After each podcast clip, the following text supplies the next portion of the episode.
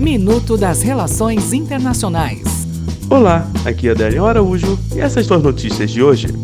Venezuela a prisão do primeiro vice-presidente do Congresso venezuelano, Edgar Zambrano, e a retirada da imunidade de vários deputados é inconstitucional e atenta contra os princípios democráticos e os direitos humanos, afirmou nesta quinta-feira o Grupo de Lima.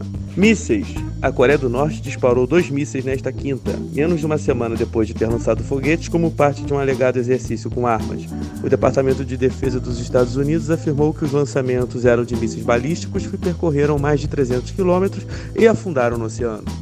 Estados Unidos. O pré-candidato presidencial democrata Beto O'Rourke contratou Jeff Berman, um dos arquitetos da vitória presidencial de Barack Obama em 2008, como seu conselheiro principal, informou sua campanha nesta quinta-feira. É o próximo minuto. Enquanto isso, aproveite mais conteúdo no portal seire.news.